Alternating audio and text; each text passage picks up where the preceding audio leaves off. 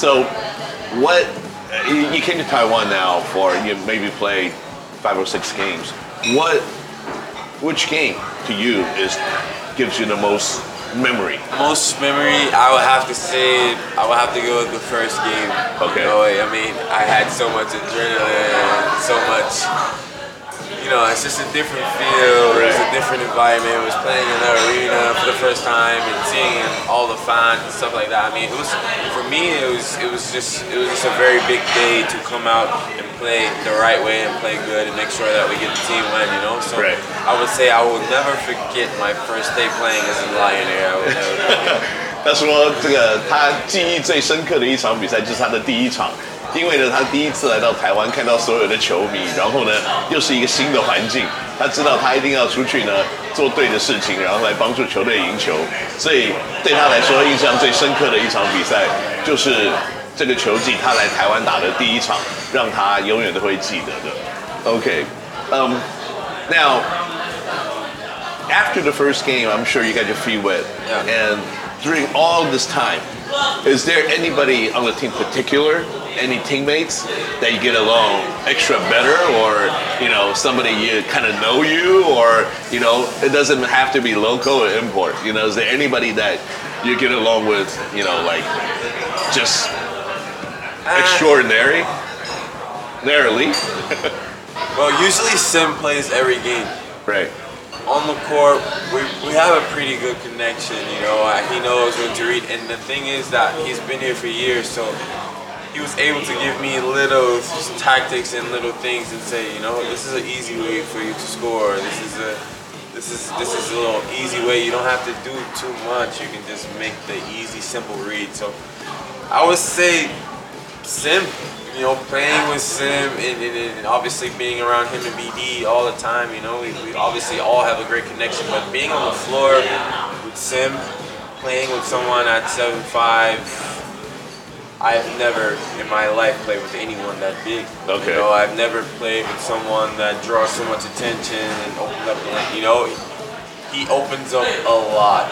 Right. You know, and I realize that when he's on the floor. So I would say Sam, you know, our, our, our connection and the way I'm able to read from the first game to our fourth, fifth game in, I could I could make adjustments that I never made before because you know it's I mean playing with someone at seven five is a total different ball game. Right. You know, it's not normal at all. It's not normal basketball Normal. yeah, yeah, yeah. And, and I really appreciate him and, and all that he gives. So I would say that connection that we have is, is, is probably the, the, the most that, that, that I that I really enjoy. You know, Okay. and I really enjoy it. He helps me enjoy basketball. 这个在场上跟球队里面，他跟谁的关系最好？跟谁最有一个接触跟 connection？他说 Sim 嘛，因为呃，跟一个七尺五寸的球球员一起打球，不是每天都会发生的事，当然也需要一点时间来适应。但是因为呢，辛巴在台湾已经打了非常多年的篮球，所以经验呢，还有不管是对于呃文化经验跟打球的方式，都已经非常的熟悉，所以他常常会给他一些小小的建议，跟他讲说你这样子打肯定会比较简单一点。那再加上呢，跟这个七尺五寸的球员一起打球，他实在吸引太多太多太多的注意力，所以呢，他打球起来就变得配合度来看，就变得轻松简单了很多。所以一个新的适应跟一个新的环境，搭配着像 Sam 非常容易跟队友沟通这样子一个人呢，让他觉得说这是他可能最有接触，而且合作最愉快的一个队友。So being a lineer yeah i'm sure it's a different experience, but there are a lot of different teams that you played on all over the world. You've been to Europe, you've been to almost everywhere. So, how do you rate and what do you think? uh, What Lioneers, what kind of team is Lioneers? Pioneers team is once in a lifetime experience. You know, Really? You have you have fans behind you. You have so much culture, and you know to only be a two-year, you know, establishment. The marketing, the, the, the, organization love, the fan love, everything is is out of this world. You know, it's pretty, it's very big time. You know, it it almost makes you feel like a kid playing basketball again. You know, and that's the feel that, that it's hard to find as a professional on any Yes. level. You Okay. know, so being here, it, it really, you know, it makes you. There's no way you can't love the game, you know, and, and, it shows you how much people really appreciate your talent and what you do and things like that. So I would say it goes zero to 100 when you come to the Lioneers, you know, and, and it's really, I really appreciate everyone, you know, it's, it's a once in a lifetime experience, you'll never, you know, you can't, you can't really get this feel nowhere.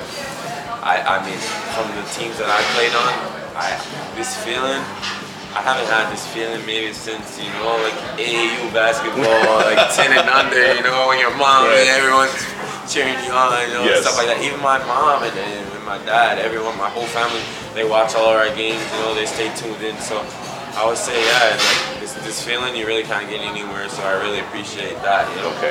Well, on that note, I think we're ready for some really good barbecue. Yes, sir. Let's go. Let's go. 所以最后呢，我刚刚问的一个问题就是，嗯， 在世界各地都有出赛的法师呢，对于工程师的感感官大概是什么样子的一支球队？他说，嗯，他打过很多不同的地方，那在全世界各地呢，很少有像工程师这样子的，有非常呃好的一个组织，然后有非常棒的球迷，那在球队里面对于球员的照顾都是可以算是。非常好跟一流的话，那当当然要这样讲，因为你知道我的意思。不过接下来呢，我们就要吃非常好吃的烧肉，而且呢，在下个礼拜我们会有更多跟法师一起聊台湾篮球的节目跟大家分享。我们下个礼拜再见，拜拜。